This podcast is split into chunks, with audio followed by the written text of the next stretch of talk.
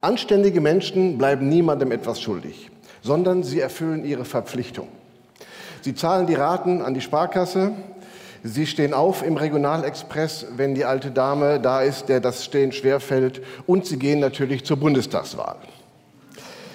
Paulus formuliert das als Mahnung, aber man hat so beim Hören den Eindruck, er setzt das bei uns eigentlich voraus, er erwartet das gar nicht anders und das kann er ja auch obwohl es bleibt schon eine Herausforderung.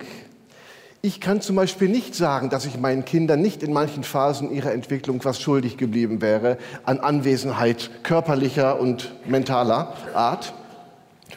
Oder um ein ganz großes Fass nicht aufzumachen, aber daran zu kratzen, bleibe ich den Näherinnen in Bangladesch nicht doch ihren gerechten Lohn schuldig, wenn ich hier für 15 Euro totschicke Hemden kaufe?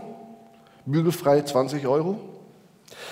Je länger man darüber nachdenkt, desto schwieriger wird das. Aber die Ansage ist zunächst mal klar, wir sollen, so gut wir das schaffen, unsere Verpflichtungen im Kleinen und im Großen gerecht werden. Es, es, schwebt aber über diesem Text noch ein anderes, ein, ein viel höheres, ein zentraleres Thema, denn es gibt eine Verpflichtung, sagt Paulus, die können wir nie vollständig einlösen. Wir können uns anstrengen, wie wir wollen, aber bei dieser Verpflichtung bleiben wir immer in der Schuld, sagt er. Und das ist die Liebe. Und ich möchte das in drei, vier Punkten entfalten. Der erste, den ersten habe ich genannt, die Liebe, eine schöne Schuld, die sich ständig vermehrt. Die Liebe. Ich weiß nicht, was Sie so mit Liebe verbinden. Das Wort ist ja sehr inflationär äh, gebraucht, wird besungen. Äh, ich sage mal aus meinem Erleben, es wurde ja schon recht, äh, zu Recht gesagt, ich habe eine zauberhafte Frau, drei zauberhafte Töchter, sogar eine Enkeltochter mittlerweile. Und nachdem ich mit fünf Schwestern aufgewachsen bin, bin ich der Frauenversteher der Nation. Das können Sie mir glauben. Ja? Also, die Damen, ja, gut. Ähm, und ich war ja schon immer beruflich sehr viel unterwegs, auch als die Kinder Teenies waren und meine Frau und ich telefonieren dann abends immer. Und dann, ah, was war los und sowas. Und was ist mit den Kindern? Und dann erinnere ich mich, dann sagt meine Frau, ja, die sind weg und die hm, ist äh, abgeholt worden. Äh, ich sage, wer hat sie abgeholt? Ja, der Florian. Ich sage, Moment, wer ist Florian? Ja. Und da meine Frau mir das gar nicht erklären kann, weil ich die sowieso immer alle nicht kenne, sagte sie dann manchmal, ach, weißt du, der Florian, das ist so ein Lieber. Ne? So ein Lieber. Und die Botschaft von so ein Lieber war immer, erstens, also mach dir keine Sorgen, es passiert nichts. Zweitens, das ist ein netter Junge, der ist gut erzogen. Und drittens, der überwältigende Subtext, der in ihrer Stimme so mitschwang, war immer irgendwie so ein Lieber, den nimmt man nicht so ganz für voll. Also, und von mir entstand immer das Bild, so ein kleiner Blasser mit Pickeln. Ja? äh, der tut nichts, der will nur spielen. Also so, ein, so ein Bild hatte ich vor mir. So ein Lieber. Ne? Ja, das ist so die harmlose Version der Liebe. Das ist auch völlig in Ordnung. Aber wir müssen uns davon ein bisschen innerlich distanzieren, wenn wir jetzt äh, hier den Bibeltext betrachten. Denn der biblische Sprachgebrauch von Liebe ist ein total anderer. In der Bibel ist ja die Liebe ein Wort für eine Urgewalt. Die Liebe, ist, die Liebe ist ja die Kraft, mit der Gott diese Welt erschaffen hat, mit der er Chaos und Tod verbannt und Leben geschaffen hat. Die Liebe ist die Kraft, mit der er sich, in der er sich auf Golgatha mit Tod und Teufel angelegt und in einem dramatischen Kampf ähm, für das Leben den Krieg gewonnen hat. Das ist diese Urgewalt der Liebe. Die Liebe, von der wir reden, ist also übermenschlich. Kein Wunder, denn diese Liebe wird ja durch Gott selbst personifiziert. Gott ist die Liebe, lässt mich erlösen. Gott ist die Liebe, er liebt auch mich. Ich noch einmal, Gott ist die Liebe, Gott ist die Liebe, er liebt auch mich. Da bin ich also nicht der Einzige, der sich daran erinnert, wenn man von Gott ist die Liebe spricht. Gott ist die Liebe personifiziert. Und wenn wir jetzt sagen, dass wir lieben, also ein Verb, dann heißt das eben nicht, dass wir Nettigkeiten hier und da verteilen, sondern dass wir die Urgewalt, die, die heilsame Urgewalt Gottes ins Leben holen. Das ist Lieben.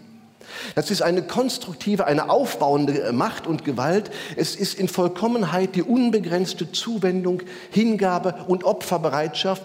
Alles das, was wir an Jesus sehen. Ist der Inbegriff von Güte, Bescheidenheit, Wahrhaftigkeit und Hingabe. Man kann noch viel mehr sagen, so habe ich es mal dem hohen Lied der Liebe entnommen mit meinen Worten, 1. Korinther 13. Und diese vollkommene Liebe, sagt Paulus, bleibt ihr euch immer schuldig. Und schuldig heißt jetzt nicht, dass man das Leistbare versäumt hätte, dass man nochmal nachlegt und es dann doch fertig bringt, sondern äh, man kriegt es, man wird nie damit fertig. Also, äh, wenn die Raten bezahlt sind, sind sie bezahlt. Wenn ich der alten Frau über die Straße geholfen habe, ist die gute Tat für heute getan. Und wenn ich dem verschüchterten Flüchtling Mut zugesprochen habe, dann ist im Moment mal, bleibe ich ihm soweit nichts schuldig. Aber mit der Liebe bin ich da noch lange nicht fertig. Und wenn ich vielleicht dem Kollegen oder wenn Sie dem Kollegen, der Sie hintenrum verunglimpft, ständig zum zehntausendsten Mal im Namen von Jesus vergeben haben, dann haben Sie mit dem Lieben gerade erst angefangen. Nie fertig, ist das ein bisschen frustrierend. Ich wurde erinnert an mein Handy, genauer gesagt an meine Gesundheits-App. Diese Gesundheits-App, die zählt, also ist quasi ein bisschen wie Gott, könnte man sagen. Sie zählt alle meine Schritte. Ja? Und äh, ein Mann, ein älterer Herr meines Alters, sollte am Tag 6000 Schritte gehen, habe ich mir sagen lassen, äh, damit er irgendwie nicht verkalkt und irgendwie weiter ohne fremde Hilfe die Treppe hochkommt. So, und das mache ich auch immer. Und jetzt neulich habe ich drauf geguckt, da hatte ich, hatte ich 14.000 Schritte, war ich gegangen an einem Tag. 14.000 Schritte, denken Sie mal. So, und jetzt erwartete ich natürlich etwas, weil die Handys ja permanent quatschen und Töne von sich geben, dass auch jetzt eine Lob, Lobeshymne erschallt, ja, so mit Feuerwerk und Schingelingeling. Was musste ich aber sehen? Gut, erst wurde festgestellt, Sie haben Ihr Tagesziel mit Leichtigkeit übertroffen, soweit so gut. Dann, pass auf, Sie sollten Ihr Ziel hochsetzen. Ja, vielen Dank auch. Ja. Ziel übertroffen, aber nicht genug. Das kann ich brauchen. Jetzt die Frage, ist das so mit der Liebe, die, wir, ähm, die mit dem, was wir getan haben, nie erfüllt ist? Ja, irgendwie schon und doch ganz anders. Ich erinnere nochmal, Liebe ist ja jetzt nicht eine Reihe von abzuarbeitenden Pflichten, sondern etwas, was darüber hinausgeht und dann die Pflichten automatisch so mit beinhaltet. Und das machen wir nicht mit Bordmitteln. Das geht ja nur so, wie wir wissen, dass wir in der Kraft des Heiligen Geistes auf die Potenziale des Himmels zugreifen. Und von dort wirklich eben diese Geduld, diese Hingabe und alles das, was ich eben aufgezählt habe, empfangen, was wir aus uns heraus nicht äh, hervorbringen können. In diesem Sinne, ja, man kann immer das Limit hochsetzen. Warum? Es gibt immer noch mehr Liebe, immer noch mehr Kraft von Gott zu empfangen und an andere weiterzugeben. Es gibt immer noch mehr Möglichkeiten, äh, sich an der Mission Gottes zu beteiligen und Teil seiner Geschichte zu sein. Das ist gar nicht eine Verpflichtung, das ist ein Angebot, eine Verheißung, die sagt, du hast Wunderbares äh, erlebt, Gott hat dich gebraucht, aber das muss nicht alles sein, wenn du willst, es geht noch mehr, da geht noch was. Warum ist das so wunderbar? Deswegen, weil doch unsere große Würde, das teilen wir mit allen Menschen, unsere Würde darin besteht, dass Gott uns neben Gaben auch Aufgaben gibt. Die Möglichkeit zur Liebe ist darum die größtmögliche Bereicherung unseres Lebens und bringt uns Gott näher als alles andere. Ich war mal in Australien vor langen Jahren, da waren wir, wurden wir geführt in so ein Reservat für Aborigines, für die Ureinwohner. Und das war auf den ersten Blick ganz nett und auf den zweiten Blick total deprimierend. Also der, weiß nicht, wie es heute ist, aber damals, der Staat hatte ihnen so Häuschen gebaut, da konnte man gut leben. Äh, das war alles ordentlich und sie bekamen eine Rente oder so Unterhaltszahlungen. Äh, und so, da hätte man auch gut von leben können. Und trotzdem war es ein total, deprimier total deprimierender Ort. Die, die Leute da, die hingen den ganzen Tag da nur rum, sie dösten in der Sonne, betranken sich und wenn sie mal, das, mal was aßen, die hätten ja den ganzen Tag Kartoffeln schälen und kochen können, aber sie machten so ein Fertiggericht in die Mikrowelle. Das war wirklich deprimierend. Es gab für sie keine Arbeit, es gab oder sie sahen keine Möglichkeit, das Leben der australischen Gesellschaft mitzugestalten. Da war keine Hoffnung und keine Perspektive dafür, dass man sich mit seinen eigenen Fähigkeiten einbringen und da was mitmachen kann, dass man da was bewegen kann. Die Menschen waren versorgt, aber irgendwie auch entmündigt und damit entwürdigt. Und das finde ich so toll, dass das bei uns anders ist, dass Gott nicht nur uns irgendwie ewiges Leben über uns ausschüttet, was ja schon toll wäre, aber dass er uns irgendwie die Möglichkeit gibt, mitzumachen, dass er uns zutraut, unsere Pflichten zu erfüllen und darüber hinaus an dem ganz großen Rad zu drehen, das da heißt, dein Wille geschehe wie im Himmel, so auf Erden. Und dabei gehen uns die Gestaltungsmöglichkeiten nie aus. Paulus schildert sehr eindrücklich, welche Konsequenzen das für die Leute damals in Rom haben sollte. Und äh, es geht im darauffolgenden Kapitel 14 auch rasant damit weiter. Und jetzt ist das Interessantes, es gibt so eine Unterbrechung.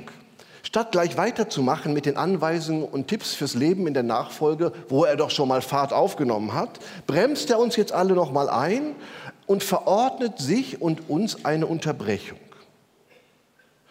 Und diese Unterbrechung habe ich überschrieben mit zweitens, äh, Leben im Horizont der Ewigkeit. Er schreibt, ihr wisst doch, dass jetzt die Stunde schlägt. Es ist höchste Zeit für euch aus dem Schlaf aufzuwachen, denn unsere Rettung ist nah, näher als damals, als wir zum Glauben kamen. Die Nacht geht zu Ende, der Tag bricht schon an.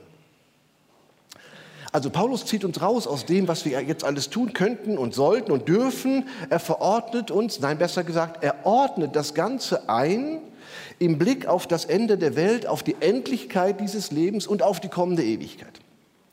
Mit all unserer Pflichterfüllung und unserem Streben nach der göttlichen Liebe, erinnert er uns, bewegen wir uns in einem Zeitfenster. Und dieses Zeitfenster hat begonnen, Ostern und Pfingsten, also als die Kirche Jesu Christi quasi entstand, und das wird auch irgendwie mal enden an dem sogenannten jüngsten Tag. In dieses Zeitfenster der Geschichte reicht aber die Ewigkeit bereits hinein. Das sagt Paulus auch. Also der Dunstkreis des Himmels umweht bereits die Erde. Gott sendet nicht nur aus Himmelsferne irgendwelche Verheißungen für das, was irgendwann mal geschehen soll, sondern es dämmert bereits. Im Heiligen Geist ist Gott bereits da in dieser Welt, in seiner Gemeinde, in den Herzen der Gläubigen. Und darum sagt Paulus dieses eine, ja, wir sind in dieser Zeit, es kommt die Vollendung und zugleich die Ewigkeit hat schon begonnen. Ihr habt jetzt schon Zugriff auf dieses Liebes- und Kraftpotenzial Gottes. Lasst euch davon prägen und macht die Liebe Gottes für andere erfahrbar. Was heißt das? Die, äh, ähm, was, was, was, bedeutet es, Menschen im Namen von Jesus zu lieben? Ich sage mal ein paar Beispiele. Das bedeutet, dass sie in unserer Gegenwart aufatmen dürfen, dass sie sich in unserer Gegenwart nicht hinter Masken verstecken müssen, sondern dass sie mal ehrlich werden können. Das bedeutet, dass Menschen auch mal schwach werden können, dass sie Mut zugesprochen bekommen, auch ohne Angst, dass ihre Schwächen gegen sie ausgenutzt werden. Wenn die christliche Gemeinde ein Raum der Liebe ist, dann können Menschen dort endlich mal ihre Fehler zugeben und bekommen Hilfe zur Veränderung. Dann können sie sich in unserer Gegenwart entfalten und äh, damit sie die Gaben, die Gott ihnen gegeben hat, entdecken und schätzen lernen. Menschen lieben bedeutet, dass sie sich in unserer Gegenwart in ihrer ganzen Schönheit entfalten können. Dass wir Menschen helfen, dass sie mit ihren Grenzen und äh, Mängeln, aber auch mit ihrer Krankheit und ihrem Leid zurechtkommen und dass ihnen das nicht alles immer die Kehle abschnürt, sondern dass sie trotz allem leben können. Menschen lieben bedeutet ihnen helfen, dass sie unter den Bedingungen dieser gefallenen Welt doch etwas von der Treue und Barmherzigkeit Gottes ahnen und erleben und dass, wenn sie nicht diejenigen sind, die das Gesicht dieser Welt verändern werden, dass sie auf jeden Fall aber doch mit ihrem Alltag zurechtkommen und sich wertgeschätzt ist. Das ist nicht, das geht nicht mit Pflichterfüllung. Mit Pflichterfüllung geht Satz sauber. Das geht nur mit Liebe deren Limit dann auch gerne immer wieder hochgesetzt werden kann. Dazu haben wir alle Zeit der Welt, aber eben nur alle Zeit der Welt. Und die Welt ist endlich, die Ewigkeit steht vor der Tür. Um die Ewigkeit geht es im Letzten, erinnert Paulus uns immer wieder. Das ist auch so wichtig, dass wir da weiterblicken als das, was uns täglich so umtreibt. Bis dahin aber gilt es, die Zeit zu nutzen. Jetzt sage ich noch drittens, also zweitens habe ich gesagt, Leben im Horizont der Ewigkeit. Drittens sage ich, nimm dich ernst. Paulus erkennt in dieser Welt aber auch in der Gemeinde der Christen, vorrangig spricht er jetzt mal die Gemeinde der Christen an, immer noch etwas, das, wie er schreibt, äh, die Dunkelheit mit sich bringt. Damit meint er die immer wieder sich bahnbrechenden Denk- und Verhaltensmuster dieser unerlösten Welt, also das, was uns hindert, wirklich zu lieben. Das ist also, wir haben einen ziemlich großen Garten und da gibt es eine Grünfläche, die wir schön färberisch immer unseren Rasen nennen, obwohl das eigentlich ich sagen müsste, ich muss mal wieder das Moos mähen. Aber ist auch egal, da hatte sich jedenfalls auch eine lange Geschichte, letzten Winter ein Lastwagen drin festgefahren in unserem Garten. Gut, und es waren also riesige Löcher und Kuhlen, sah aus irgendwie nach einem Schlacht, wie ein Schlachtfeld. Und ähm, ich habe dann also einen Hänger mit Mutterboden äh, besorgt und alles schön aufgefüllt und eingesät. Und dann wartete ich nun, dass grüne Pracht erscheinen möge. Und das war, zögerte sich hinaus, weil es auch so trocken war damals. Und dann kam etwas Grünes. Und zu meinem allergrößten Verdruss war das erste Grün, was durchspross, waren diese widerlichen Köpfe des verhassten Löwenzahn. Ja? Die sagten gleich, hallo, ja, wir sind da, ja. Und das hat mich so daran erinnert, Unkraut vergeht nicht.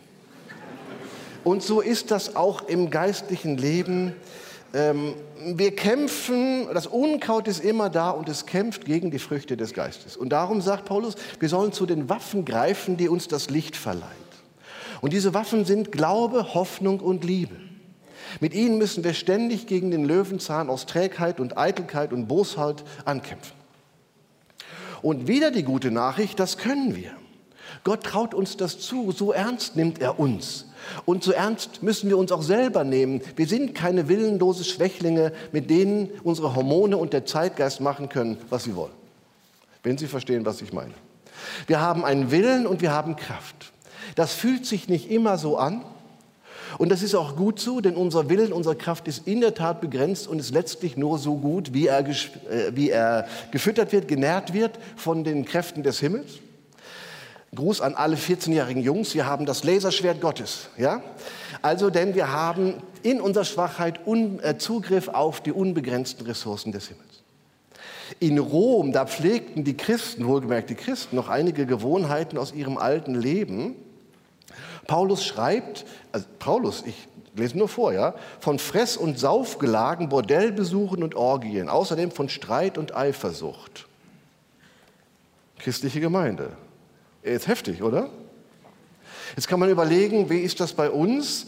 Und wenn man jetzt mal die Schablone nimmt, man kann natürlich sagen, also das ist ja widerlich da, Rom. Jetzt kann man aber doch mal gucken, wie sieht es bei uns aus, ein bisschen vergleichen. Da würde ich sagen, ja, irgendwie mit Fressen, Saufen, Streit und Eifersucht. Wir sind da dran, würde ich mal sagen, ja. Willkommen in Rom. Äh, Bordellbesuche und Orgien. Ich will mal sagen, wir haben ja das Internet. Ne?